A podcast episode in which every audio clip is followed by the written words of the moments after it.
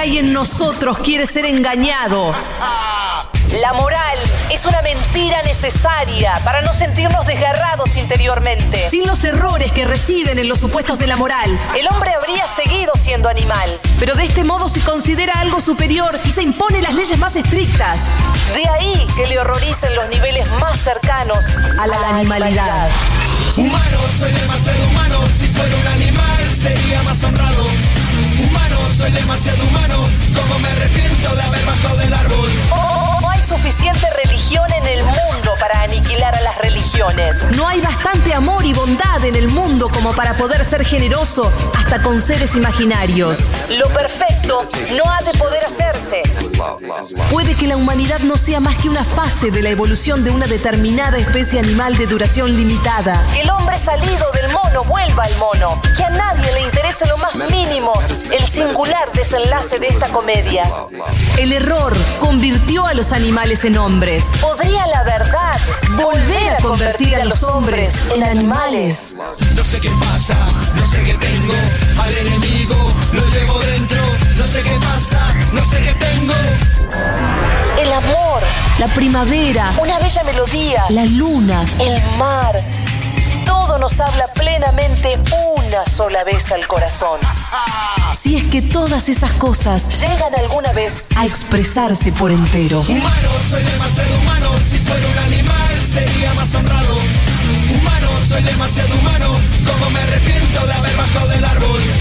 Humano, soy demasiado humano. Si fuera un animal sería más honrado. Humano, soy demasiado humano. Como me arrepiento de haber bajado del árbol. Humano, humano, demasiado humano. Humano, humano, demasiado humano. Allí donde ustedes ven cosas ideales, demasiado yo veo cosas humanas. Demasiado humanas.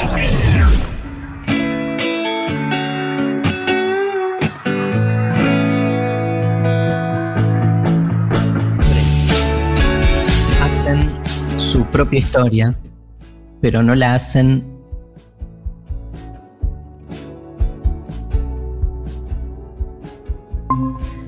sino bajo aquellas circunstancias con que se encuentran directamente, que existen y les han sido legadas por el pasado. La tradición de todas las generaciones muertas oprime como una pesadilla el cerebro de los vivos. Y cuando estos aparentan dedicarse precisamente a transformarse y a transformar las cosas, a crear algo nunca visto, en estas épocas de crisis revolucionaria, es precisamente cuando conjuran temerosos en su auxilio los espíritus del pasado. Toman prestados sus nombres, sus consignas de guerra, su ropaje para con este disfraz de vejez venerable y este lenguaje prestado representar la nueva escena de la historia universal.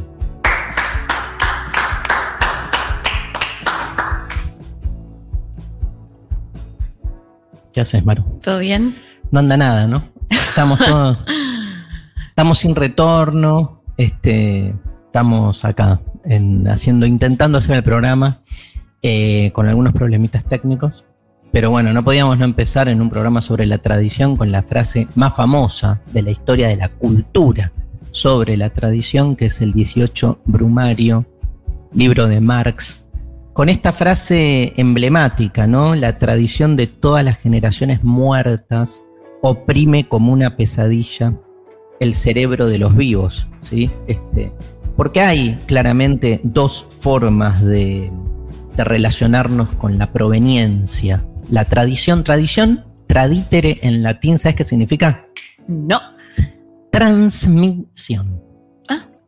Tipo, vos estás en Roma Sí. en la época de los latinos y le decís Eh, traditere. es, che, se transmite tipo el partido, ¿entendés? che, se, se tradite. Se traditere, se traditere. Tradición es transmisión. Porque la idea de la tradición es la idea de lo que se transmite a lo largo de la historia. La tradición es una categoría histórica.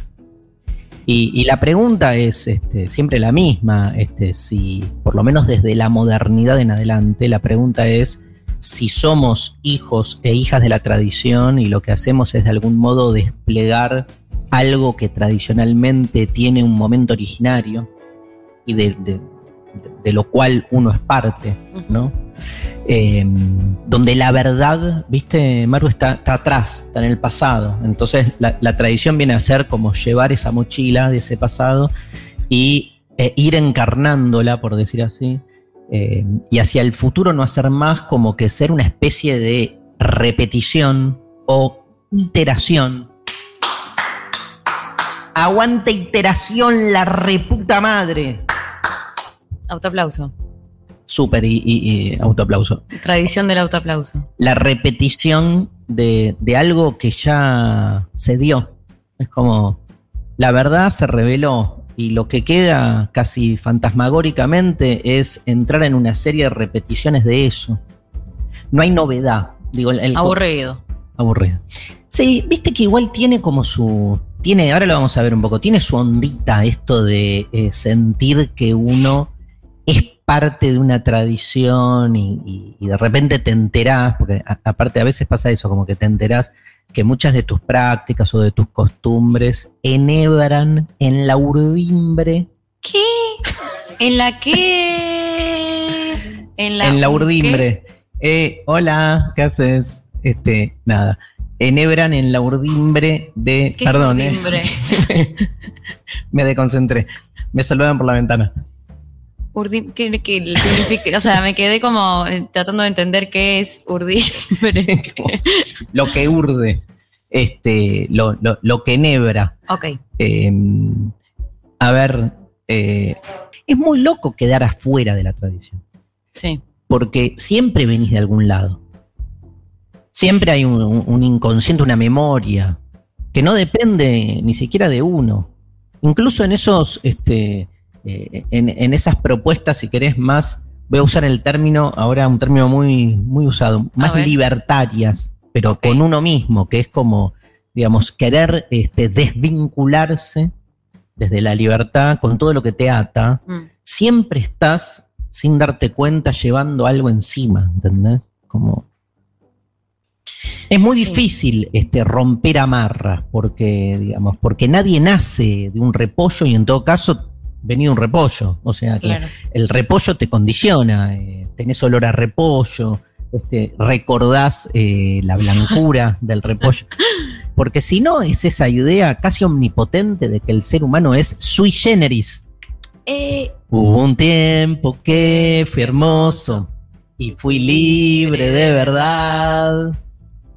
Eh, guardaba Todos mis sueños en castillos de cristal. Poco a poco fui creciendo y mis fábulas de amor. ¿Saben lo que es sui generis? Eh, no. Primero en su género. O sea, Mm, Claro, ¿quién, quién te cree que sos? Primero en Claro. tu género. ¿quién sos, boludo? ¿Dio? ¿Dio? Dios, Jesús. O sea, siempre, o sea, siempre naciste eh, y le, le debes, y eso ya te cagó la vida. te cagó la vida, pero aparte eh, hay un condicionamiento que, que te excede, la, la tradición está presente. El tema es qué tipo de tradicionalismo, del que de, de qué tipo de tradicionalismo hablamos, ¿no? Eh, y entender que vivimos en una época que es bastante reacia a la tradición. Sí. En, en términos históricos o sociohistóricos, podemos Sí. decir que la modernidad lo que, lo, lo que instala es la ruptura con la tradición. Porque la tradición está muy asociada a lo dogmático, a lo autoritario, pero porque, digamos, este, en, en- en un primer momento en la historia de la cultura fueron esos valores los que se terminaron instalando y fueron impregnando la subjetividad colectiva. Entonces había como que este, romper con eso. En un momento se rompe con eso y se rompe, digamos, la, la ruptura con la tradición es la ruptura con la iglesia, con la religión, digamos. Y obviamente la- esa ruptura está directamente ligada, increíblemente, al avance tecnológico que también va, digamos, este, va da- da- dando, eh, va posibilitando este, una manipulación de la realidad por parte del ser humano que se da cuenta de esto, de que puede romper amarras. Es, es muy loco. Yo soy muy antitradicionalista. O sea, a mí me parece que la tradición juega un rol bastante negativo, como que te, te condiciona mal, ¿no? Mm. Pero cuando rompo mucho, me siento, siento una orfandad. Claro. y me agarra algo que vos preguntabas por los matices. Eh, hay obviamente eh, un lugar intermedio que está bueno, que es como tener algunas tradiciones, pero digamos, romperla y, Pero tranqui. y- y, bueno, el feminismo, digamos, este, claramente pensando en vos, Maru, este, en, en muchas de tus formas, de tus prácticas, es claramente antitradicionalista. Sí, claro. Sobre todo porque la tradición siempre ha impuesto un rol de la mujer, ¿no? En, Sí. en el mundo. Pero lo, lo que digo es, digamos, como que eh, soy muy antitradicionalista y me agarra una especie de melancolía. La melancolía es Mm. como un tradicionalismo vacuo. Es como que este, cortás con la tradición, pero sentís que te falta algo. Y entonces te terminás enganchando, ¿viste? Con, con, con marcos de contención que no existen. Y terminás adorando, ¿viste? Fantasmas así de una tradición en realidad imposible. Eh, em- eh, y, yo me engancho con esas cosas de darme cuenta que a veces, no sé, este, eh, recorro los mismos circuitos urbanos, entro a los mismos cafecitos o, pequeñas cosas que tienen que ver, no sé, con, lo doméstico, con, con boludeces, pero que esas boludeces, esos detalles, alguien dijo, ¿no? Que, la identidad se juega en los detalles más que en las grandes decisiones.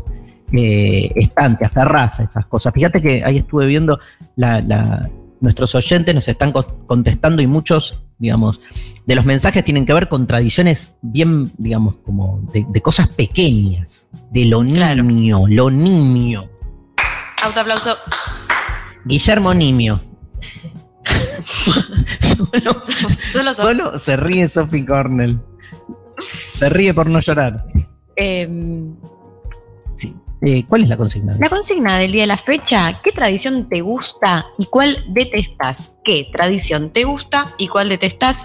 Estamos sorteando, por un lado, el libro Miguel Abuelo, El Paladín de la Libertad de Juan José Carmona por Editorial Planeta. Lo Acá tenés está, ahí acá está. en tus manos, librazo. Bueno, los abuelos de la nada. Hay toda una tradición eh, del rock nacional, digamos, que también marca, ¿viste? Marca mucho, porque acá es como, de nuevo, o sea, estás todo el tiempo, por ejemplo, en la música, en la literatura, tratando de ser rupturista o estás de algún modo este, volviendo siempre sobre una palabra que va muy asociada a tradición, que es los clásicos.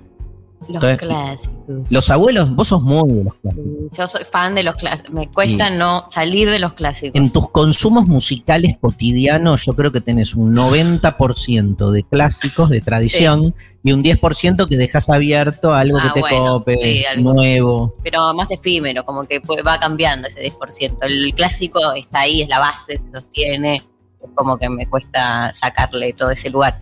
Pero como medio conserva me vuelvo también con eso, no está bueno. Sí, yo creo que el conservadorismo ahí es hacer de esa tradición algo eh, impoluto, algo incólume, amo esas palabras, algo, Y otra, a ver, eh, algo eh, inmutable. ¿eh? sobre todo como poner en la tradición una revelación de una especie de forma correcta o de verdad o de certeza, frente a la cual todo lo nuevo es poco. En, en- en la Edad Media hay, hay un, una- un famoso debate que abre Bernardo de Chartres. ¿Quién sos? Aguante Bernardo de Chartres. ¿Quién era? Un boludo Bernardo. que vivía en la Edad Media y que está muerto. Pero ¿qué, qué, qué, qué le pintaba? Siglo XIII, boluda. No, O cualquiera. sea, más muerto imposible. Em, era un cura, obvio, Ah, que eran los únicos que. Y que plantea la famosa paradoja del enano y el gigante. aplaudan, aplaudan, no dejen de aplaudir los goles de Bernardo de Chartres que ya van a venir. ¿Cuál es la parada? Gran tradición Argentina-Uruguay, hoy que este, hay fútbol. ¿Y es contra Uruguay hoy? Sí. Ah, la tradición es, es un partido tradicional, o sea, desde que perdimos la final de la Copa del Mundo en Montevideo, ¿en qué año? 1930, Ah, sí. está buenísimo como que sigamos atados a eso después de casi 100 años. El tema es, el tema es que esa me perdí. Bernardo, el, eh, Ah, ¿qué no, ahora vuelvo. Ahora vuelvo al, al enano al gigante. Pero el tema es que esa tradición se puede volver una carga Sí, o se puede volver el disparador para la resignificación permanente. O sea, saber que estamos todo el tiempo moviéndonos en función de algo dado.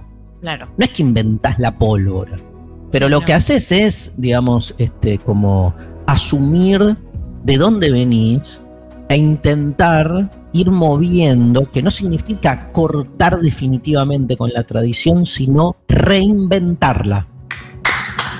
Me copa.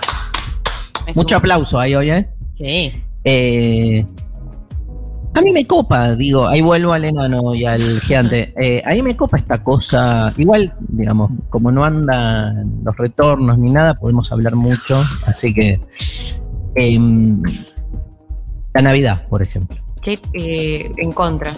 Estoy en contra. Bueno, vos has hecho cosas increíbles como pasar una Navidad comiendo fideos encerrada en tu cuarto.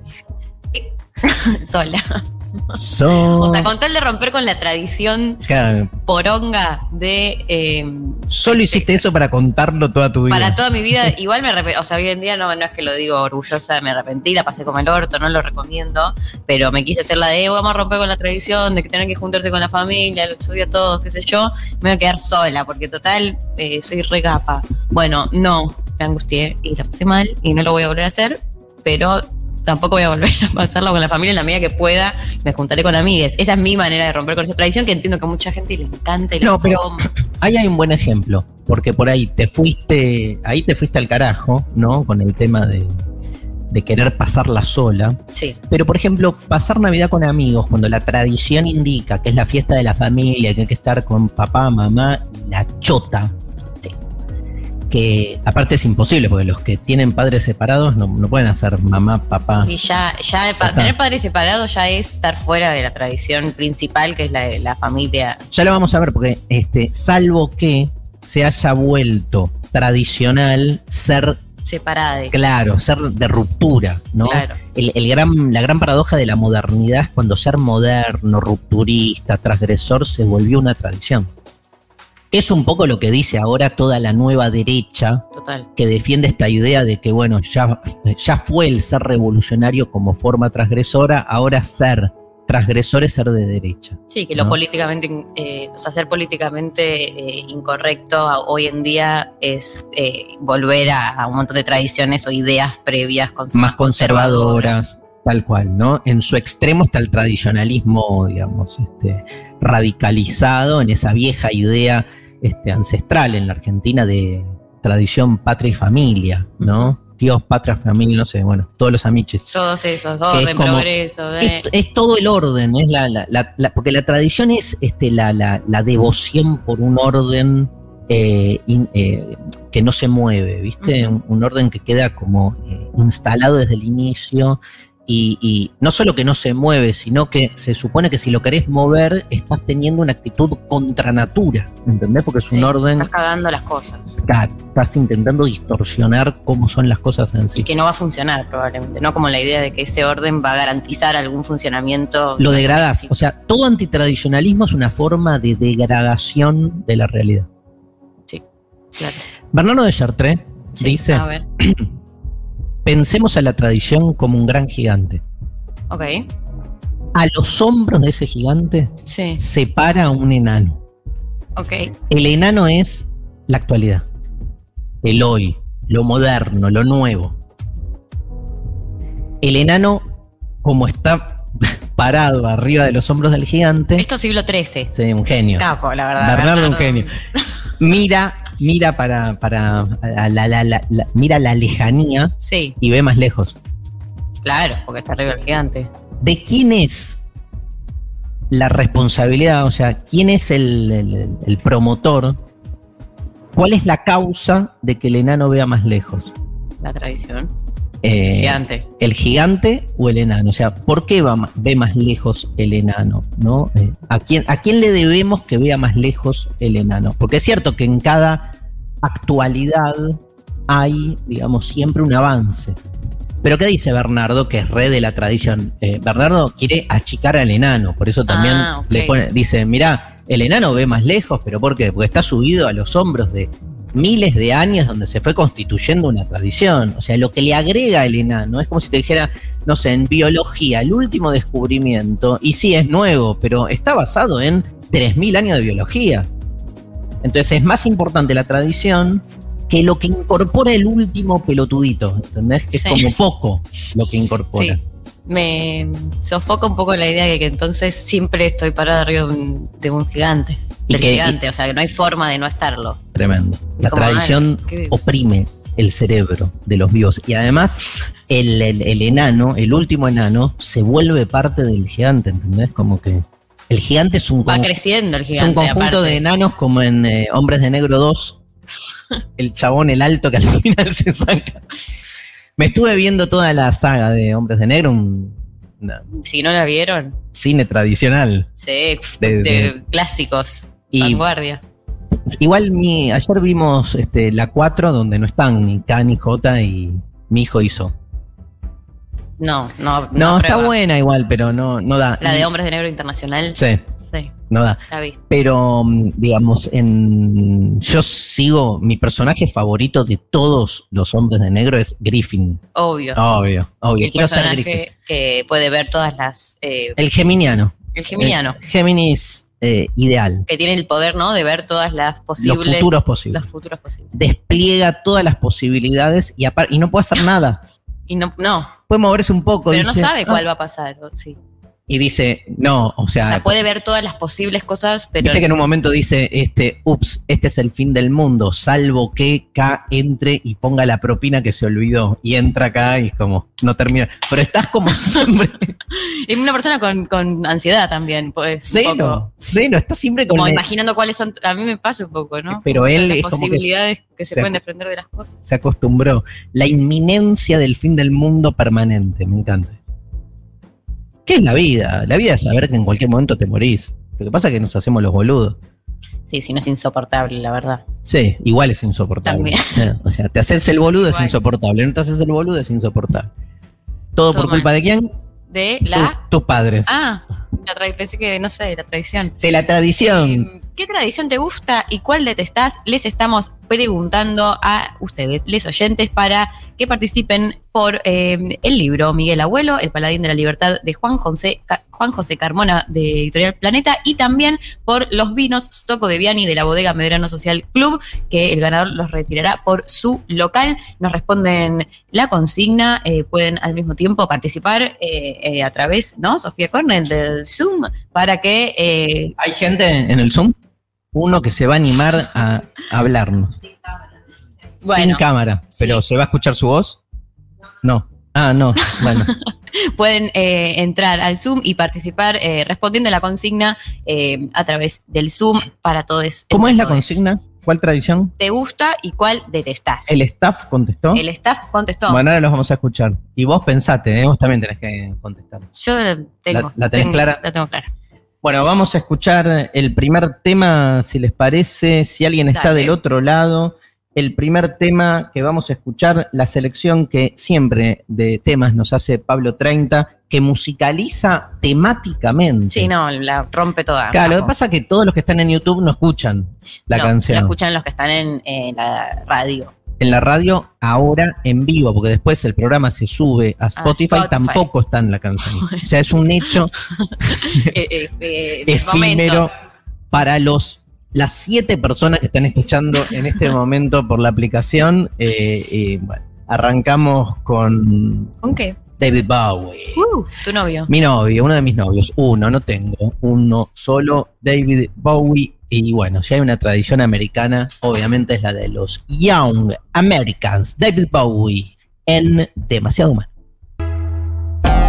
Demasiado humano. Demasiado humano. Una bestia que muta.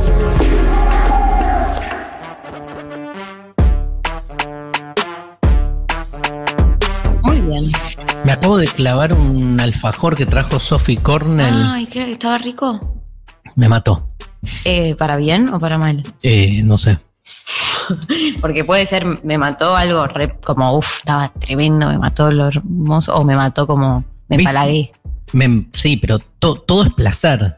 Sí, todo a partir de un gran placer. Pero me hizo verga, digamos, no. Siento el dulce de leche por, con nuez por las venas. Bueno, ¿Qué era? Chocolate blanco, ¿no? pero rico.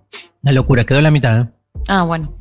Bueno, bueno, bueno. Escúchame, ¿qué, qué dice nuestro...? Hay mucha gente, muchos mensajes de los oyentes y... Y el del staff. Empecemos con el esta. Bueno, eh, Sophie Cornell nos dice, la tradición que me gusta es el Vitel Toné en las fiestas, me la sube. La tradición que detesto es la del padre acompañando a la hija al altar cuando se casa.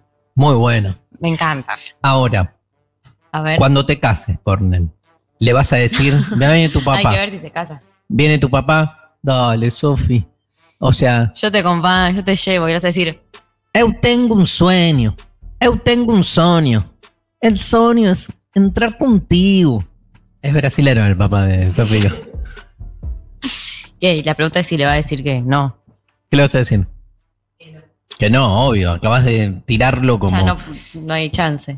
como premisa, ¿sí? Yo conozco a alguien muy cercano que su mamá le pidió si, si podía entrar con él, le dijo no.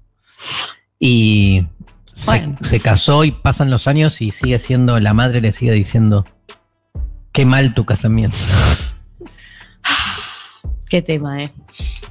Te- Pero sí, es una tradición, digamos, como chota. Chotísima, un horror. Te, te- te está entregando. Te están como Para entregando. eso es como ir a pedirle la mano al padre. Para, es como la misma. Pero ahí está bueno el ejemplo que trae Sofi, porque ahí lo que hay es como que, en general, lo que, ¿qué, te- qué te diría tu viejo? Dale, Sofi, no es para tanto. O sea, quitarle el simbolismo. Mis amigos, todos están esperando sacarme fotitos ese día. Viste que, porque la tradición se vuelve como medio burocrática, pero tenés que pasar por ella porque si no es como que falta algo. Y marketinera también. Es una cagada. Como de, ay, de que sucedió, mostrar que sucedió. mostrar que sucedió muy para afuera. Lo de la Navidad creo que no termina de decir, este, a mí lo que me parece es que este, la Navidad, eh, o sea, si la festejás dogmáticamente por seguir la tradición, es una cagada. Si la festejás queriendo romper, como hiciste vos, Maru, Sí, también es una cagada. Lo, lo interesante ahí es, vos decías, pasarla con amigos. sí. Me parece que esa es una, es- eso se llama resignificar una tradición. ¿Viste? Es como que no, no, no cortás definitivamente, pero la alivianás porque la Sí. llevas para otro lado. y Te creas la propia también, ¿no? te creas la propia en función de dónde, de, de dónde provenís. ¿No? Esto me parece fundamental, porque cuando uno niega su antecesión. No existe eso, claramente. No, no. Antecesión no. Pero se está negando a sí mismo. Che, eh, ¿y cuál era la, la- la que se copa? Viste el toné en las fiestas. Es como. Yo espero las fiestas para comer ciertas comidas. O sea, lo Pero es más. una cagada que solo se pueda comer, digo, la joda es que puedas comer vitel toné cuando se te canta el orto, ¿no? Bueno. En las fiestas. Esa tradición es chota. sos demasiado relativista. Si vas y querés comer Vitel Tone el 4 de agosto, es como, pero lo primero que te van a decir es que, pero no, te denuncian. no, nena, no es Navidad, te van a decir. ¿Y qué me importa? Le voy a decir, señor eh, carnicero, no sé quién pensó. El Vitel Tone es una comida que se hace con el pelleto Y con una, la crema, la salsa de, de atún. de ¿No? mm, ¿Tiene algo? anchoa, de anchoa, es una, Ah. una salsa hecha con anchoa. eh, con atún la hace el que no maneja bien la receta, digamos. A mí me había llegado, alguien alguna vez me dijo, El atún la rebaja un poco, porque la anchoa tiene, tiene una fuerza y las alcaparras que. Yo conozco gente que solo usa alcaparras para el Viteltoné. Y cree que es parte de eso, ¿entendés? Como que, ah, la alcaparra. se usa solo ahí. Yo uso mucho alcaparra en salsas rojas. Qué bueno. Buena tradición. ¿Qué más dice el staff? Eh, Iván dice que le gusta la de ir a la cancha y eh, que detesta los horarios impuestos para desayunar, almorzar, cenar. Amo, amo. Iván, le mando un gran abrazo. Eh, Estuvimos el viernes con, Con Iván, y con Sophie Cornell en la Expo Avellaneda. mira. Y estuvo muy bueno. Estuvo ahí Iván Santarciero, un montón de gente. Ay, me acabo de acordar algo. ¿Qué? Odio la tradición de los que aplauden cuando, opción uno, termina una película en el cine. Opción 2, eh, aterriza el avión. La del avión te la banco, porque te da medio vergüenza. Porque es como, o sea, aplaudí cuando, no sé, el colectivo llega a la parada. Claro, Digo, ¿Por qué el avión? Si no es como asumir que se puede caer. Claro, es como estás abriendo la posibilidad de que, ah, que sobrevivimos. Claro, Algo que no, de- sí. debería ser así. Y se supone que no, que es seguro. La de la película no hay una tradición, al revés, me parece. Como que no es, no es hay uno común. que empieza. No, sí, sí, pero lo tradicional es lo co- como lo que está instituido en algún punto. Y no está instituido aplaudir. A, a mí me, me- me da Más como. Me da ternura que en una película. ¿A quién, a quién? ¿A quién, a quién le dedicás ese aplauso? Está, o sea, el director que seguro es un yankee o alguien de europeo, no sé qué, que está eh, cagado en guita porque están está un montón de boludes Y si yendo es- a salitas ínfimas de cine, aplaudiendo que al que proyectó, al que le puso play, que ni siquiera ahora es poner play. Es como que aplaudas a la tele cuando terminas un- algo. Me pone mal. Yo aplaudo cuando veo, por ejemplo, Tinelli. Vos no aplaudís cada vez que termina un. El aplauso para mí tiene sentido si eh, a, No, a no. quien se lo dirigís lo recibe. Si no le estás aplaudiendo a, a- a vos mismo, un- Pero es una manera. algo abstracto, me ¿no? ¿Para qué? En las películas me parece que es una manera donde vos estás aplaudiendo como porque estás como celebrando, ratificando que fue una buena elección haber ido a ver esa película. Por eso, para eh, tuya. Tipo, Te auto- es un autoaplauso. sí, vamos a imponer el, el auto, el autoaplauso para todos. Eh, Eh, y con el fútbol, Iván, sí, el tema es que, digamos, este, también, viste, ahí yo creo que el tradicionalismo, vamos a separarlo de la tradición para separar eh, el, el usufructo de la tradición en, en un mal sentido, cuando se vuelve coactivo y se vuelve doctrinario mal, viste, como que lo tenés que hacer sí o sí, normativo. Sí. Como que si no estás out. Si no estás out, tipo, si no te gusta el fútbol, Out. claro, sos un abyecto. Si no vas a la cancha, ¿no? Eh, anda a la cancha, bobo. Claro, es como, me parece que ahí está buenísimo ir a la cancha, o sea, se- nada, me encanta. Planazo. Tengo a mis hijos ahí, hay que volver a la cancha eh. y es, es un planazo, pero no por cumplir una tradición. Después, bueno, yo qué sé, este, está aquel que de chiquito lo llevaba a su papá a la cancha a todos los partidos y entonces siente que hay algo de eso que después traslada y transmite, acordate que tradición es transmisión, a su hijo y mira, así como mi papá me llevaba, yo te llevo. Está bien, yo qué sé, o sea, si te cierra, te hace feliz, te, te, te encamina en algún lado, vale. Cada uno hace de su orto un jardín. Entonces, Qué lindo. que haga lo que quiera. Ah, Yo no lo veo como, viste, o sea, a, a mí hay cosas que me hacían desde chico que yo no, no solo no las hago con mis hijos, sino que me parece dañino directamente para, para su sanidad integral la repetición de ciertas cosas, tipo, digamos, que mejor ni las cuento, pero como ciertos hasta maltratos con gente, nada, no importa. Em, Está el que sigue la tradición familiar y está Sí. el que la rompe. Las dos valen en algún punto, ¿no? Y lo único que quiero marcar es que el que rompe la tradición familiar está atado a la familia. Atado por la negativa, que es tratando de romper. La, la única que no banco es aquel que se regodea y se auto, digamos, este, endilga tener esa soberanía autónoma de romper con todo y ser no, uno mismo. Anda a mentira, cagar. no- no O sos sea, nada si hay un autónomo. mito que hay que desarmar es el mito de la autonomía absoluta. Mariana nos dice, detesto cómo se hacen los funerales en esta parte del mundo. Me gustan las culturas que tienen una relación de juego con la muerte como la cultura mexicana. Una tradición argentina que me gusta es la de juntarse a comer lo que sea. Es lindo llegar antes y participar de los preparativos. Me encanta, Marian. ¿Y cómo se fue perdiendo eh, en este eh, eh, y, y la mala? La, La de los, la la- de los, los- funerales, sí. las muertes. Eh, me encanta, digamos, mucho este tema de, de pensar la comida no desde el final, sino desde el inicio. ¿no? Hemos perdido en el comer lo que tiene de proceso el comer, ¿no? Digamos, el cocinar se nos volvió como un medio del cual necesitamos indisponernos lo antes posible, o sea, cuanto este, más rápido este, eh, nos saquemos de encima ese proceso, pensando además en, una sociedad de la celeridad como la nuestra, que bueno, tengo hambre, tengo que comer. Sin embargo, todo ese proceso, este, yo soy muy, María sabe, de, de, o sea, a mí me gusta todo desde ir a comprar, digamos, no sé, los elementos que hacen la comida. Para mí es una salida.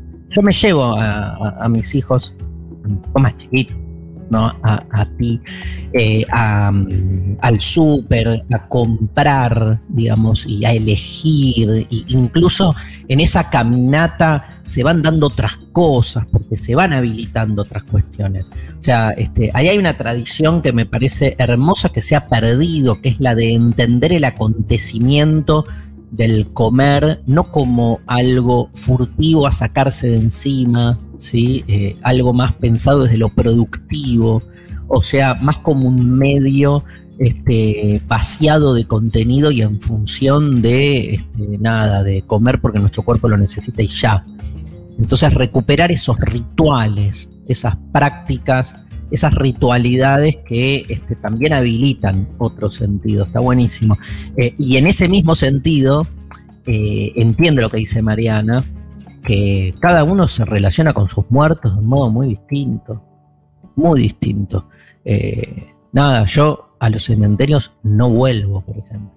Parece como ya hay gente que va religiosamente una vez por mes y, y, y que, digamos, necesita además que esté todo perfectito. Nada, me parece que. Pero está instalado, hay, hay, hay una hegemonía del rito fúnebre uh -huh. que si te corres un poco te ven como medio Raro. raronga, claro. Viste que, nada, igual se fue abriendo un poco. Es más común el tema de estar con el, las cenizas. Alguien que dice dónde quiere que este, le tiren, tiren esas cenizas. Antes era como más, más problemático. ¿Te leo? ¿Quién falta? ¿Quién falta? Nadie, porque Lali no vino. Está Diego Vallejo Diego, hoy en la operación técnica, Beso grosso. enorme. Bueno, Em, ¿qué dice la gente? la Genchi. La Genchi, la Genchi, la Genchi, la Genchi. Valeria dice, detesto la Navidad y me gustan los cumples. Aguante los cumples, yo soy muy fan de mi cumple. Yo odio los cumples. Odio, odio el cumple, odio todo. Ir a un cumple y organizar un cumple. ¿Qué preferís? ¿Organizar un cumple? O sea, si tenés que elegir entre organizar un cumple e ir a un cumple, ¿con cuál te quedás? or- organizar un cumple porque al organizar el cumple puedo, tengo la excusa para no tener que hablar con la gente. Como que estás muy ocupado Claro, organizando, entonces no tenés que socializar tanto. Exacto. Como que te podés. hacer, Ay, tengo que ir a buscar a. Ah, tengo Exacto. que. Y soy así como tipo productor, ¿viste? Y pero eso- No, bueno, pero enajeno ahí y, y no tengo que estar. Pero lo que me mata de los cumples es que tenés como, de nuevo, hay una exigencia en tener, es el mandato de pasarla bien en el cumpleaños. Eso es. A mí me sí, recabe, no. por ejemplo, estar en un cumpleaños, no sé, sentado acá, no sé, contra la pared, tomando un vino, llorando. ¿En el tuyo o en el de en otro? cualquiera.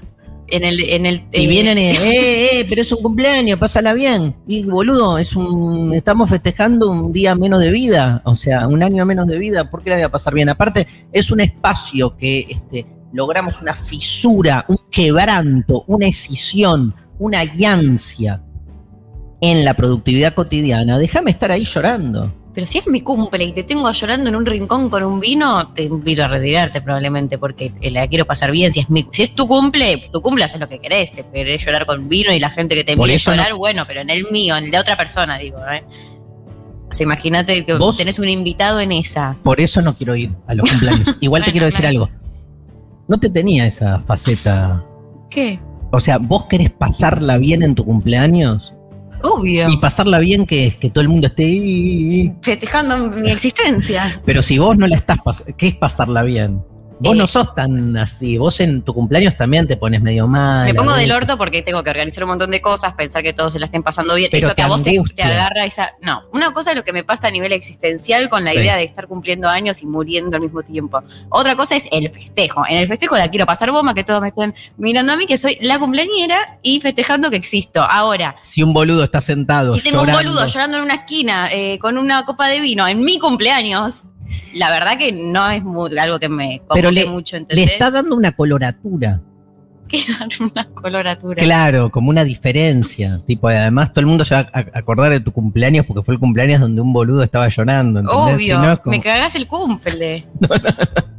Bueno, listo. Igual está. esa cosa que a vos te copa de ponerte en productor para no tener que estar tratando con la gente, a mí Sí. es lo que me pone, me, me da mucha ansiedad y me angustia de mis cumpleaños, que es no estar pudiendo disfrutar porque tengo que estar atendiendo, pensando, organizando y No. en productora. Es peor, es que, y si incluso alguien te lo organizara, M- Ni siquiera. No podría zafar No, podría delegar nunca. se que- llama TOC. No, quiero tener el poder yo de eso.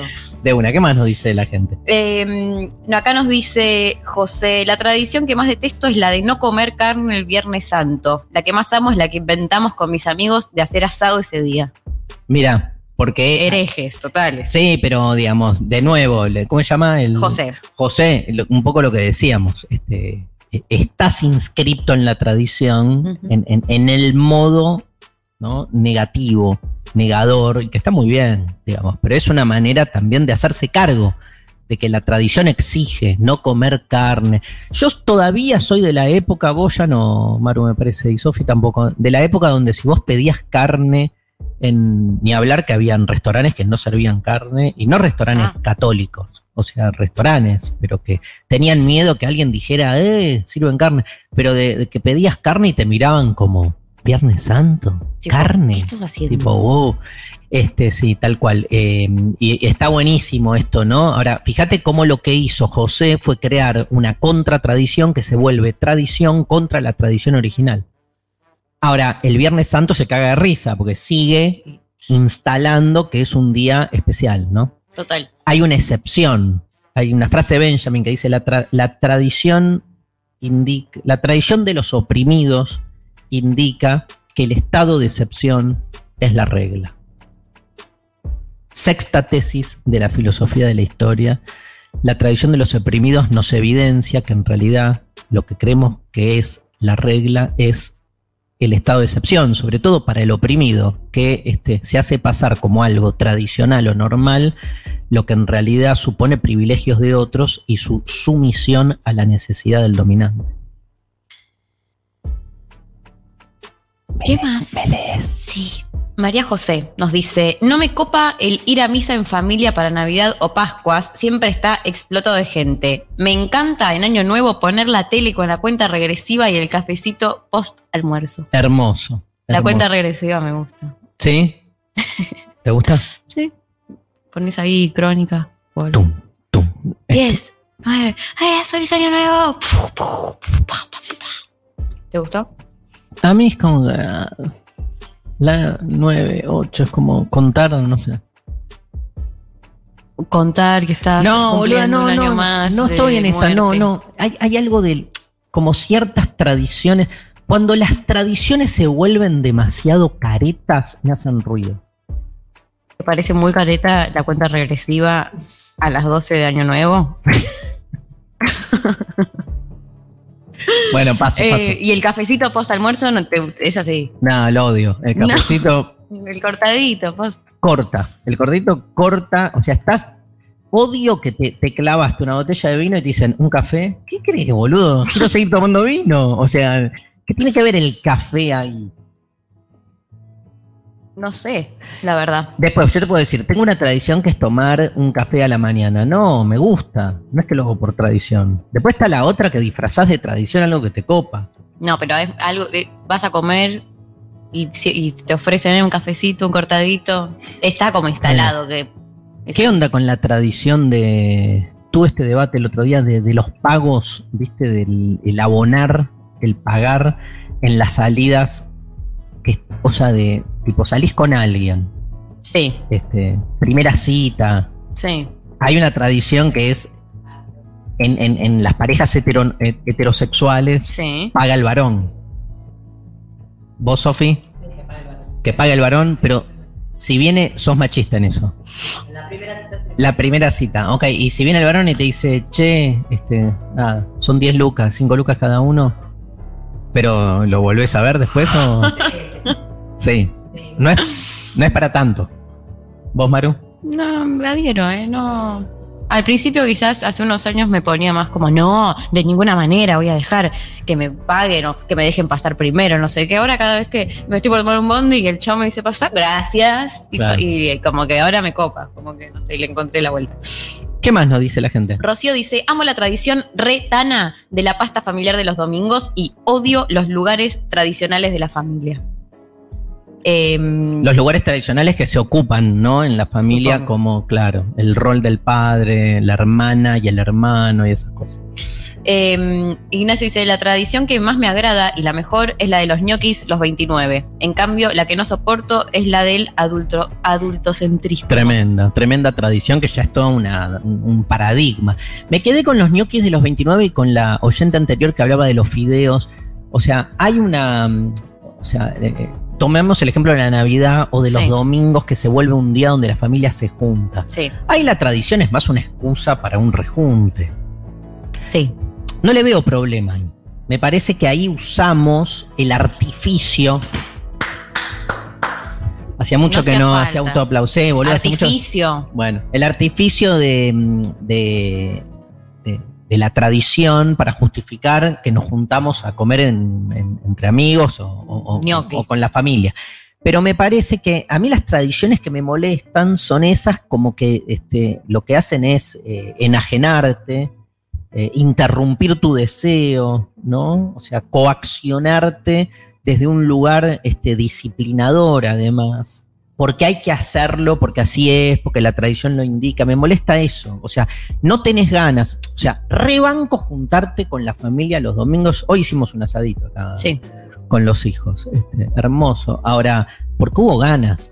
sí. Si el domingo que viene, che, nada, eh, cada uno hace la suya. O sea, ahí el problema es que siempre salta uno y dice, no, No, los pero ¿cómo domingos hay que a- juntarse en familia. escuchame. Anda a cagar, boludo. Los domingos, esta. Esta. El mic. Este. este. Eh, hacemos una. Hacemos. Este, seguimos con los mensajes de los oyentes. Hay muchísimos. Una bocha. Muchísimos. Y vamos a seguir porque tenemos unos problemas técnicos que por ahí nos privan poder escuchar los audios. Con lo cual lo que podemos hacer es seguir este, hablando, que no es lo que más nos gusta. Y sobre todo analizar lo que nos cuenta la gente, así que sigan opinando, el chat está full en YouTube, ahora me meto un poco, este tra- tradiciones de la escuela, también Uf, hay, eh, hay un montón. Me- el otro día me acordé, después de muchos años, como que me vino ahí una data de cuando nos hacían levantarnos de los pupitres cada vez que entraba la directora, ponernos al lado así y decir, buenos días, señora directora. Tremendo, boludo. ¿Cuál es? ¿Qué? Siglo XXI, ¿qué, qué, qué, qué te pasa? Parate. O sea, Pero y aparte es un la cosa gesto de respeto. Y, y- y mantener la distancia de, de un brazo para izar la bandera. Y Tomemos distancia. ¿Vos eras de todavía la práctica de tomar distancia? Sí, obvio. Llegó, o sea. Prepandémico. ¿no? Porque es como la sí, ya, ya nos habían instalado esa. Y, no, y en el himno tal como no poder cruzarte de brazos, eh, no poder de una. bailar un poquito. Bueno, escuchamos, eh, Diego, a Gilberto Gil, querido Diego, un músico tradicional eh, de Brasil. No, bueno, pero un tradicional y renovador. Toda la movida de, de la bossa nova brasilera es una forma de, este, justamente ahí está, ¿no? La, la reinvención de lo folclórico. Lo folclórico es muy de la tradición. El tema es si se queda así como momificado y cristalizado en este, sus formas este, originales o si uno va tomando algo así que como, algo así como digamos las sombras mismas, ¿no? El aroma, el clima que provoca la tradición y la reinventa, como en el caso, nadie puede dudar de que la música brasilera es una música tradicional, pero es un tradicionalismo de la reinvención permanente. Uno escucha música brasilera y se da cuenta que hay algo de siempre allí opuesto y sin embargo al mismo tiempo nuevo, ¿no? Este, Mm. Marisa Monchi, Antunes, Caetano o Gilberto Gil, de quien escuchamos Tradición. Demasiado humano. Una narrativa dispersa. Futurock.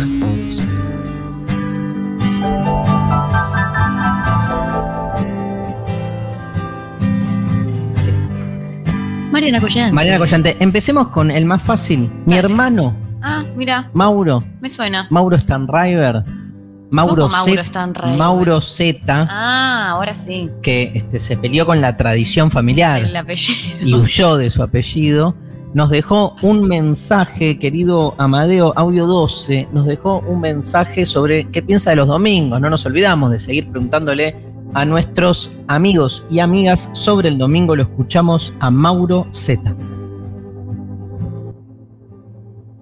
Soy Mauro Zeta. Les cuento que los domingos a la tarde-noche me afectan de diversa forma. Primero y principal, hay que establecer si juega Estudiantes de La Plata ese día. Si juega y gana, me afecta favorablemente. Todo es placer. Seguramente la paso bien, duermo tranquilo y sin ningún tipo de dificultad. Si Estudiantes juega y pierde, es todo dramático. Si Estudiantes no juega, se agrega el factor de inestabilidad emocional porque no tengo nada para hacer. El tedio empieza a eso de las 18.30. Si es verano, se aprovecha un poco más el día, entonces el bajón cae más tarde. Si es invierno, automáticamente el bajón arranca a las 4 de la tarde. Bueno, variantes este, que seguramente varios comparten. Bueno, un enfermito del fútbol, ¿no? Básicamente. Si no escuchaste nada. Bueno. Por Los suerte- dos leímos, por leímos. suerte sé porque- ya sé. Pero quería, qué loco. Mira si está diciendo cualquier cosa. Mira si está mal hecha la transcripción. Aquí estamos confiando muchísimo. En la desgrabación. Sí. de repente dijo, eh, María, la concha de tu madre. Es como hacer a. Sobrina, compadre. No. Te tiró esa, ponele. Y vos estás Y confiando. yo estoy Con- pensando. confíen, dice Mariana, que es la, la, la gran la desgrabadora. responsable. Este, Obvio que confiamos. Yo Obvio, no- Marian, obvio. La quise poner un poco nerviosa, Maru. Bueno, Divino. divino. Bueno, tenemos un montón de, de audios. Empezamos con el primero, audio 1, televisión pública, año 2012, escenas de la novela argentina, clases de Ricardo Piglia sobre textos fundantes de la novela argentina. Y en este fragmento seleccionado desarrolla un análisis de la novela Amalia de Mármol. Y miren qué interesante, bueno, Piglia, un grande de esos intelectuales que entre otras cosas ha pensado desde la literatura la tradición y la modernidad. Lo escuchamos. Me parece que esta idea de que hay un elemento de ficción en el otro, digamos, en el que no pertenece al propio campo político, como si fuera imposible desde una mirada liberal considerar que en ese, en ese universo político de, representa- de representatividades múltiples existiera un elemento de, de verdad en el funcionamiento de las relaciones, ¿no verdad? Entonces, es como si el, punto central del enemigo político fuera que el enemigo político hace creer al otro cosas que no son verdaderas. Me parece que ahí hay un- una cuestión, porque por supuesto Borges veía el peronismo del mismo modo, ¿no es cierto? Me parece que el texto de Borges es el simulacro, donde todos van a, a velar a una muñeca que hace de Eva Perón. O el texto de Cortázar, El examen, donde todos van a Plaza de Mayo a adorar un hueso, tiene un poco que ver con esta idea de que el otro siempre tiene creencias y que queda capturado por falsificaciones, ficciones, intereses o eh, malas, malas intenciones. Y nunca, digamos, nunca esa, esa adhesión política puede ser entendida como sincera o verdadera. Qué increíble, Piglia. Qué increíble. Primero, este, bueno, para todos los que estaban viéndolo por YouTube, la tradición de la clase, ¿viste lo que era el lugar Sí. este, donde se filmaron esas clases, se, se transmitieron por la TV pública, año 2012? Pero la, la tradición de la clase, que ahí es una tradición copada en el sentido de ir a una clase, que se abra ese espacio, que es un espacio donde se da como una interrupción, un paréntesis del mundanal ruido de lo cotidiano. Mm. Y habilitas que tu, tu, mente de algún modo enganche ¿no? en el discurso de alguien que te va llevando con ideas, con palabras. Este, Piglia era un gran docente, obvio, un excelente orador.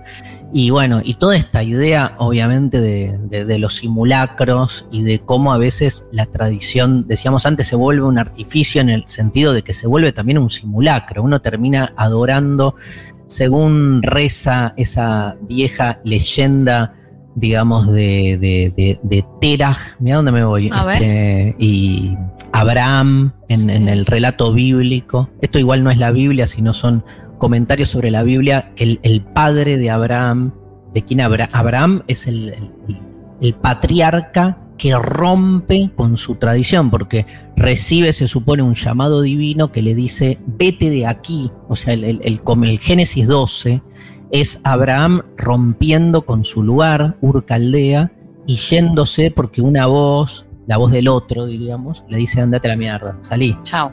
Escapá, rajá, andate a algo mejor, hay una promesa de algo mejor. Y el padre es este, básicamente alguien que vende ídolos de piedra.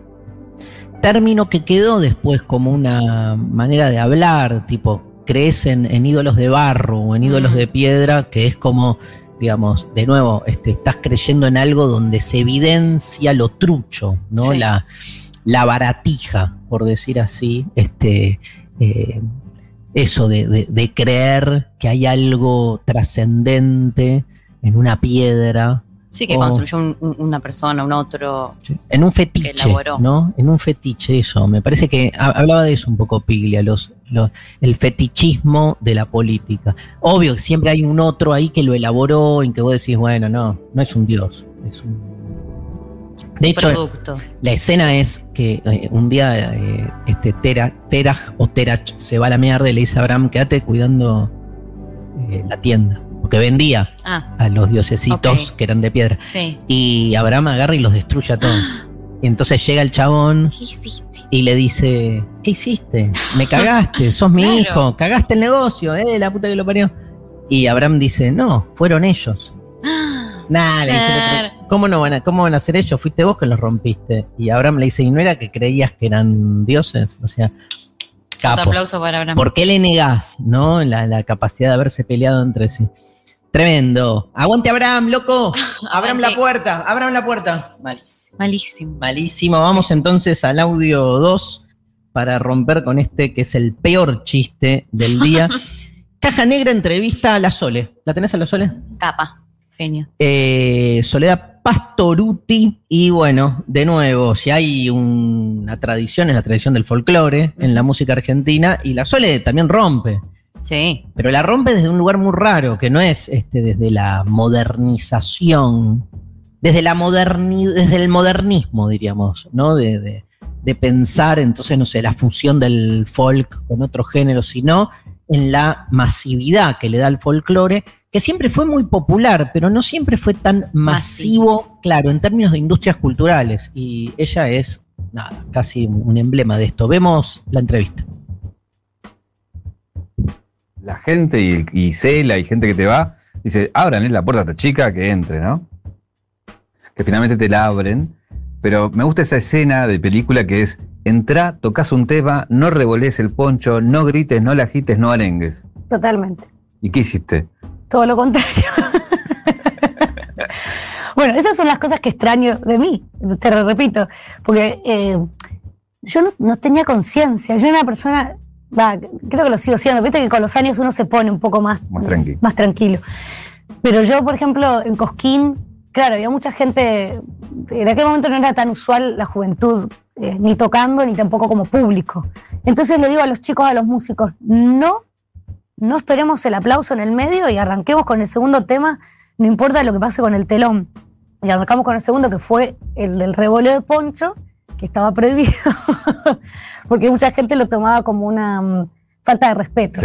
Em, y se revolucionó todo y, terminé haciendo cuatro temas en el... Es como decir, es como hablar del festival más importante, digo, para un público que quizás no tiene idea de qué es Cosquín de folclore, eh, que se televisa, que era el único que se televisaba en ese momento, en el horario de mayor rating, Prime ¿no? time. prime time, qué sé yo. Sí, claro. Bueno, ¿qué tema el pon, el revoleo del poncho? emblema ya de la Sole también como Total. quedó instalado. Como que empezás en la Sole y pensás en la revolea de poncho. Pero ahí viste que le decían esto de, lo que le decían era, no lo hagas. Sí, sí, no. Si querés triunfar en Cosquín, querés triunfar en las escenas así prototípicas del folclore, digamos, tenés que, tenés que caretearla, porque un poco lo que aparece en la entrevista es caretearla un poco, ¿no?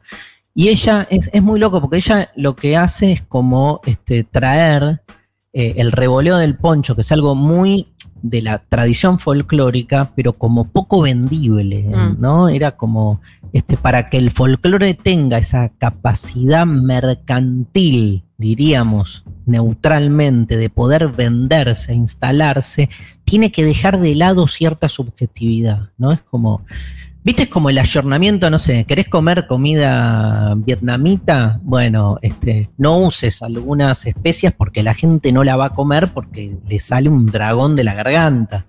Y es como, tenés que renunciar a cierta tradición para que la cosa cuaje. De Claro. hecho, comés comida, las, las llamadas comida étnica en la Argentina son todas iguales. ¿Pero por qué? Porque todas renuncian a su particularismo, porque si no, es cierto que es como demasiado el, el impacto, ¿no? Esto pasa un poco con, con- con la música también, o sea, para, para hay- es la, la palabra clave es ayornar, hay que ayornar algo de la tradición que se vuelve muy duro. Y ella dijo, me cago. Sí. Al revés, siento que trayendo esos elementos voy a tener más éxito. A mí, a mí siempre, eh, muchas veces me pasó, Maru, de que este, en entrevistas, en situaciones, en proyectos, era como, mira, Darío, no da un boludo hablando a cámara explicando filosofía. O sea, vas a hacer un Claro. programa en la tele, vas a hacer medios, bueno, es menos, ayornate porque es otro lenguaje.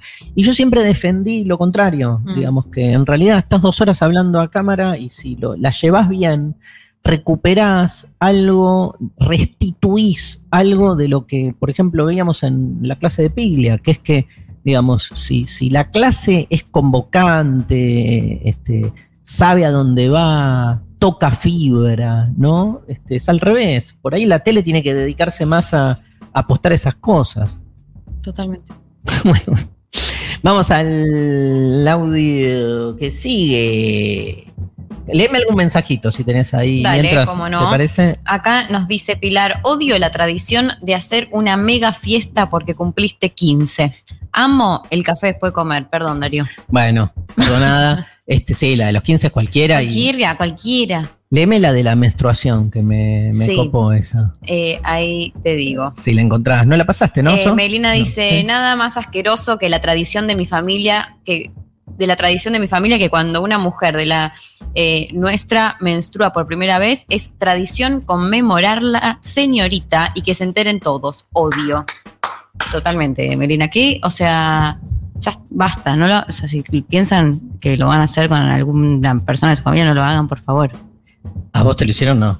No, pero no importa, como ya No, toda la idea de las cosas del, te volvés señorita y, No, y todo es como una- que se le ponga Todo es una garcha, pero ese a eso simbolismo. todo es una garompa, pero eso agregale, como dijo Sí, sí, la cosa familiar de Que hay- festejar o de que están todos festejo, diciéndote, tipo, eh, no sé. La qué. ceremonia, bueno, nos juntamos a tomar la merienda porque Melina es señorita.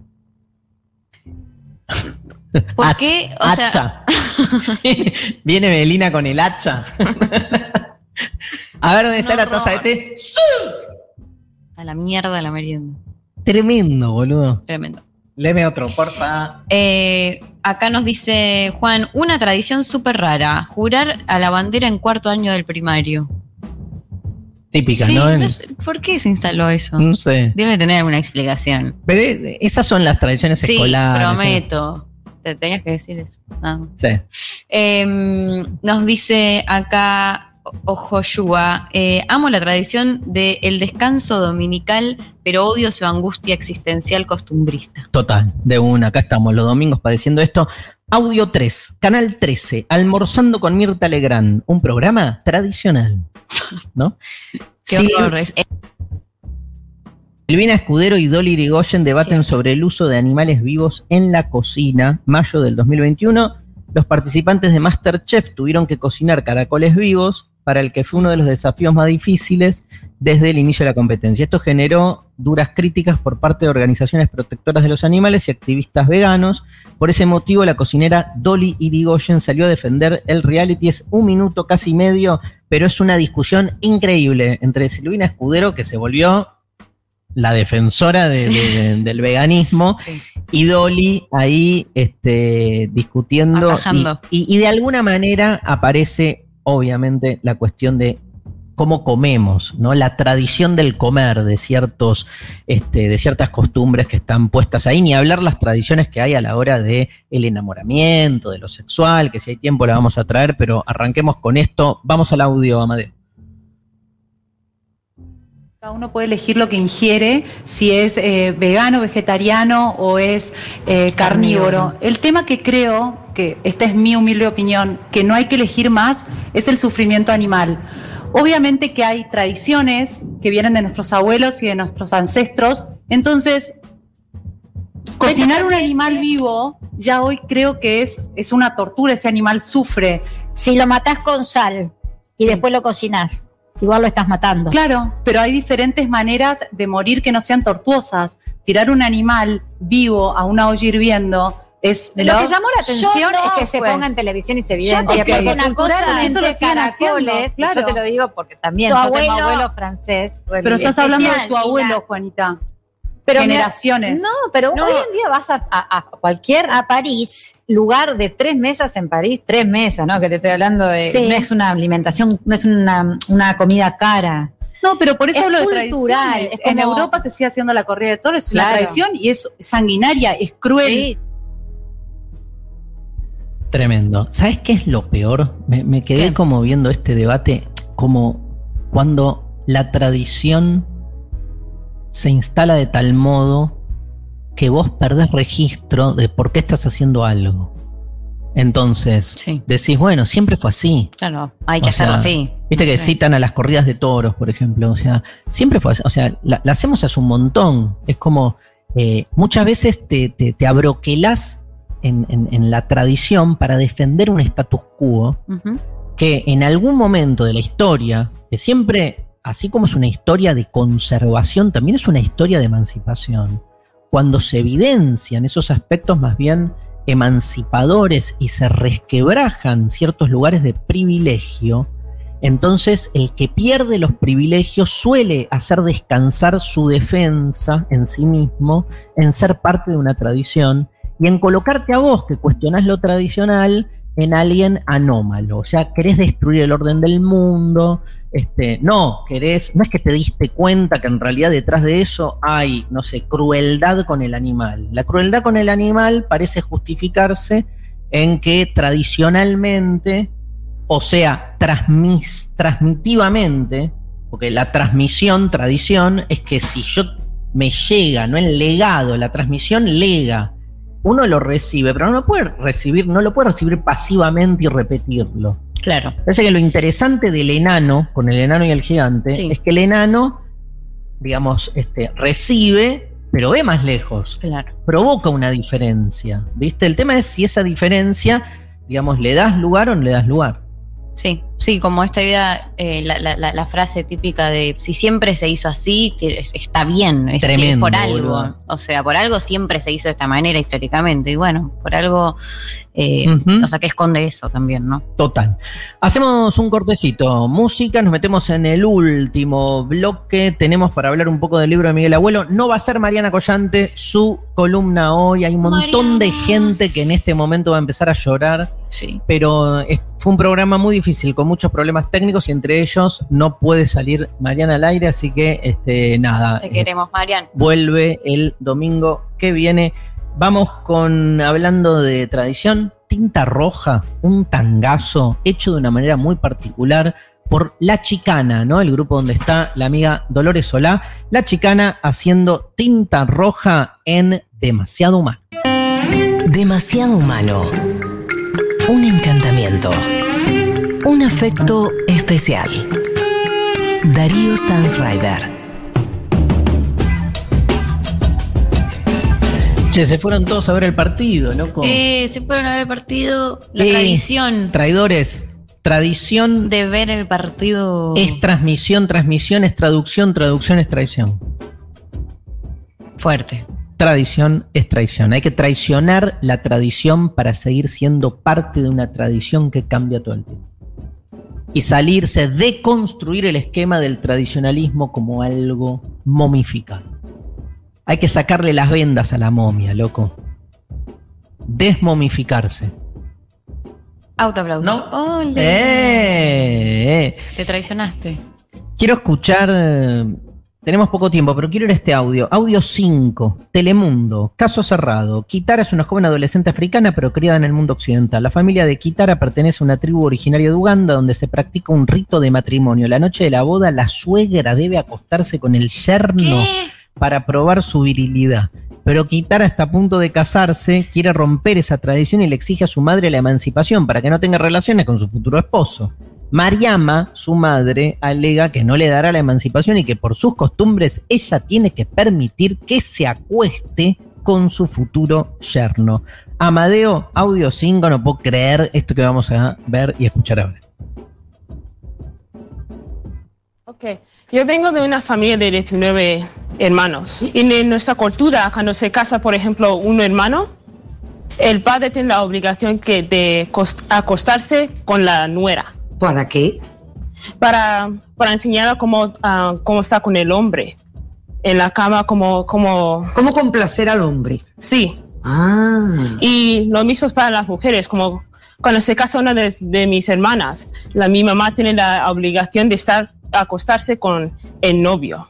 Y yo llegué en, en América cuando tenía dos años, son mis costumbres, mis pensamientos, todo es de América. Yo pienso como los americanos, yo hago con lo- las cosas Pero como eres los africana, africanos. eres Yo soy africana. americana, te estoy diciendo. Pero has vivido en una dentro de la comunidad africana, o no, sea, apenas soy- solamente estoy um, a- aprendiendo lo que sé, lo que, lo que es ser africana. Lo no, que no sé, aprender. no sé cómo son la- las tradiciones ni las costumbres que tienen ahí. Apenas nunca fui a África. Mariana, Mariana, queremos más casos cerrados. Sí, no, la doctora Basta, Polo. basta de, de, de, de- audios serios. Este, esto es lo serio. Esto Falso es serio lo que queremos. otros. Falsa solemnidad. Esto es lo que queremos. Acá se juega la verdad. ¿Qué onda? La posta. ¿Qué hacemos ¿Con qué? con, con- con las costumbres no argentinas? No, lo tremendo es como esto de, de, de que, de que es una tradición o cosas que ni vivió. La, una cosa es romper con tus y como venís de tu una vida de practicar algo y querés romper con eso. Ahora, cuando se te impone ya, pero vos ni siquiera eh, viviste ahí, ¿no? La Ni hablar. Y además, como- además, este, cuando sin. Yo no quiero en esto caer en un relativismo cultural fácil.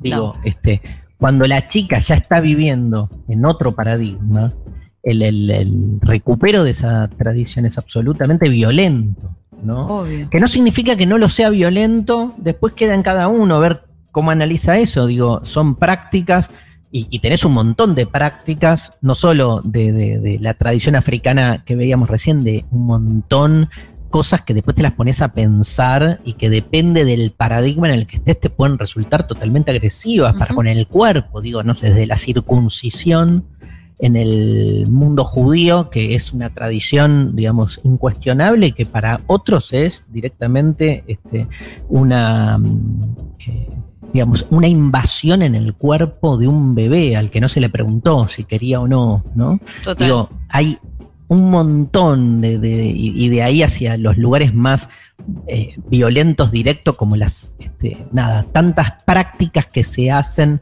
digamos, este, sobre todo cuando se interviene el cuerpo. A mí me hace Sí. como mucho ruido eh, la ablación de, de clítoris. Terrible. Una práctica que todavía existe en un montón Sí, sí. de mm, sociedades, comunidades islámicas, ¿no? Es tremendo, tremendo el modo eh, en que, bueno, digamos, este, empezás a, a- a comparar y de ahí vos te podés evidentemente colocar en un lugar de salirte de las tradiciones sociales o comunitarias en pos de tu libertad. Este, una libertad y autonomía propia que con todos los, este, justamente lo que estamos todo el tiempo nosotros insistiendo, con todos los condicionamientos que tiene, obviamente cuando puede zafar, este, abroquelarla y no Eh, encorsetarla, me pedían que diga la palabra, este, a, a realidades este, que, no, que no son propias, me parece que ahí hay, hay un límite. Mucho más cercano y, y menos eh, quizás violento, pero toda la tradición de eh, hacerte cuando naces a las mujeres el agujerito en las orejas para los aritos, que yo eh, padecí toda mi niñez y hasta que logré como que no, no usarlos más y que los varones no, o bueno, y que, cómo se ve eso eh, en el caso de que seas varón y quieras, también es Tremendo. un horror. Vamos al último audio, audio 8, dedicado a María Stanriver, el audio 8, porque María, les cuento, escribió estas semanas una nota sobre educación que anduvo circulando por ahí. ¿Dónde la Sí, encontraron? en revista Urbe. Este, La que- pueden encontrar este, también Online. online, eh, la googlean y si no mis redes también. Bueno, este, y hace una crítica, María, a la educación formal, institucional, y hablando de eso, 2012, publicado por la corriente educacionviva.org, audio 8, críticas a la escuela tradicional. Lo vemos. ¿Qué pasa si te digo que la escuela no es tan buena como parece? Que desde su creación solo dice, repite, ignora y obedece. Que fue pensada por los mismos que dominan el mundo. Lo que la escuela siempre buscó fue moldear a la gente. haciéndoles creer que son libres e independientes. Pero lo único que espera de cada niño de la Tierra es que solo produzca y consuma para sostener este sistema. La educación sirve para crecer y desarrollarnos. La escuela para aprobar el examen y graduarnos como esclavos. Aprender en libertad es poder elegir qué aprendo y descubrir cómo. La escuela es repetir lo establecido y acallar quiénes somos. Aprender en libertad es conocerme junto a otros y descubrir la vida. La escuela tradicional es negar quién soy y ser lo que otros me exijan. Bien, te sentiste cómoda ahí. Sí, más vale.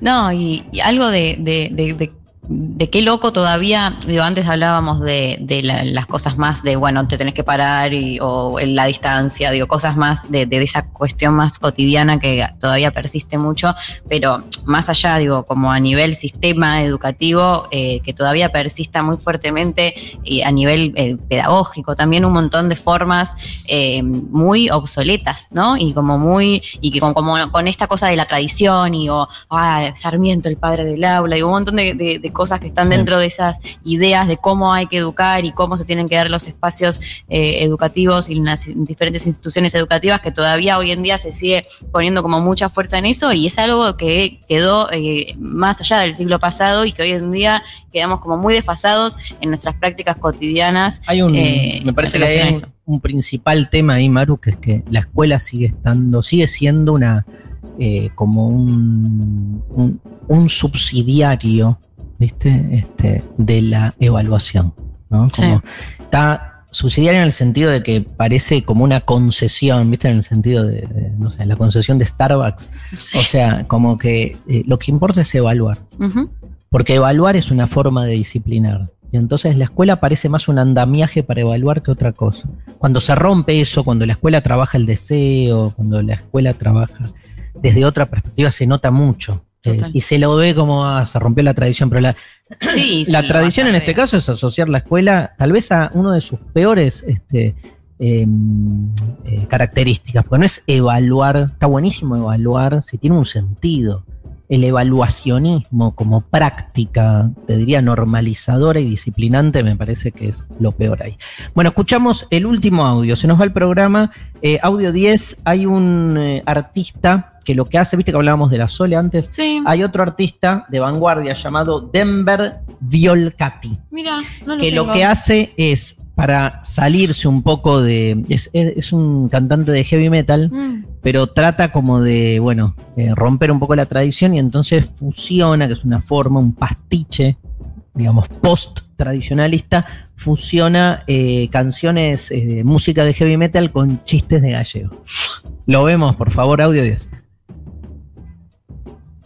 De una flecha que avanza es la punta lo que va adelante. Cortando el aire, segura, gallarda, es su misión ser guía y encargada de dar en el blanco. Claro, es la vanguardia. En el rock, en el folclore, en la música melódica, esa punta son esos artistas que buscan transmitir nuevas formas de sonido. buscando lo nuevo, resignificando lo antiguo. Este cantante de rock se aventura al futuro con nuevas formas argumentales que dejan atrás los tradicionales relatos del rock. Este es su trabajo. Alguien tenía que hacer que el rock diga otra cosa. La gallega había tenido, había tenido un parto difícil. Se le acerca el médico y le dice: El bebé está bien, le tuvimos que poner oxígeno. Coño, yo que le quería poner Manuel. Denver vio el Cati, todo el metal en síntesis con los mejores chistes de gallegos. ¿A qué los gallegos le ponen azúcar, azúcar a la almohada para tener dulces sueños? Claro, es fuerte. Nos descoloca y nos desafía, pero esa es la vanguardia. Gracias, Denver Violcat, increíble. Como siempre, Capuzoto. Este, la pelota que sacó Dibu Martínez no se puede creer a Suárez recién. Bueno, este, hablemos un poco de este libro en el espacio del Grupo Planeta. Eh, Miguel Abuelo, El Paladín de la Libertad, de Juan José Carmona. La vida de uno de los poetas más inspirados e inspiradores de la década del 80, Miguel Abuelo. El Paladín de la Libertad es una excelente investigación sobre la vida de Miguel Abuelo. Este primer libro de autor comprende un conjunto de historias, cartas, reportajes y poemas de este pionero de la cultura o de la contracultura que surge en los años 60 y se plasma en los 70 como movimiento de rock nacional. Una obra espiritual y respetuosa sobre este entrañable artista, esto dijo León Gieco. En el 2005 Calamaro dijo el talante, bueno, trabajó, ¿no? Este, hicieron juntos Los Abuelos de la Nada, el talento de Miguel Abuelo y su espíritu de libertad merecen este homenaje, este esfuerzo biográfico y revelador de sus andanzas por este barrio. Todo sobre Miguel Abuelo, a, aquel que le gusta Los Abuelos de la Nada, imprescindible este libro. Este, el autor, que es eh, Juan José Carmona, nació en Buenos Aires en 1975, gestor culta- cultural, productor y periodista. Escribió para la revista Rolling Stones y para muchos diarios de la Argentina. Gracias al grupo Planeta por auspiciar este demasiado humano y este, por regalar. Vamos a sortear. Ya estamos ahí viendo quién ganó el libro sobre Miguel Abuelo. Bueno, vamos a hablar ahora de la actualidad del sistema universitario nacional. La Universidad Nacional de Quilmes informa que hasta el martes 12 de octubre se encuentra abierta la convocatoria al voluntariado de extensión Sigamos estudiando fortalecimiento de las trayectorias y la enseñanza en la educación secundaria. La propuesta está dirigida a estudiantes graduados docentes y personal de administración y servicios y considera la integración de los postulantes al equipo de trabajo que implementará las actividades diseñadas en el proyecto durante el 2022, lo que permitirá ser parte de una experiencia formativa que constituya aprendizajes articulables con sus estudios de grado. Encontrás más información y novedades en unq.edu.ar. Por otro lado, la Universidad Nacional de Burlingame inició su participación en Tecnópolis junto al stand de la Secretaría, de Políticas Universitarias. La presencia de la UNAUR junto a la Secretaría de Políticas Universitarias seguirá durante las nueve semanas en Tecnópolis, continuando con debates en torno a la ciencia y talleres sobre robótica en el ámbito educativo.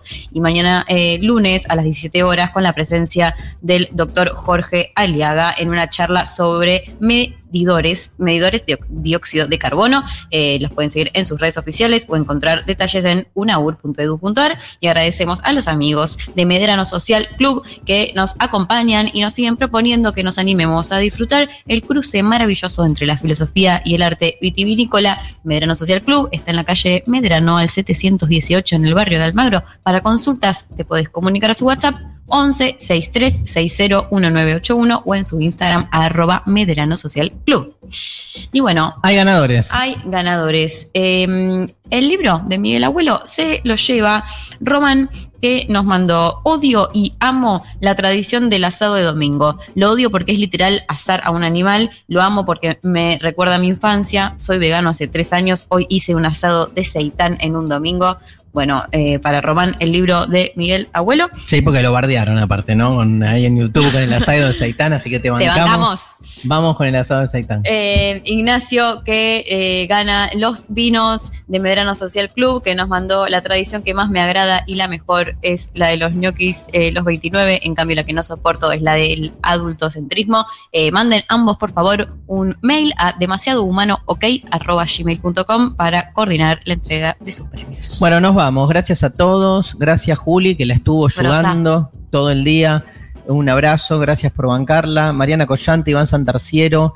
Hoy estuvo Diego Vallejos en la operación técnica. Sofi Cornell acá. María. Stanriver. Amadeo y Lautaro haciendo lo posible para que esto salga. Sí. Eh, hoy salió con algunos problemillas, pero salió. Así que los abuelos de la nada nos vamos. ¿no? Sí. Costumbres argentinas para cerrar el programa del domingo de hoy. Nos vemos el domingo que viene, 17 de octubre. ¡Apa! Apa. Chau, chau, chau, chau.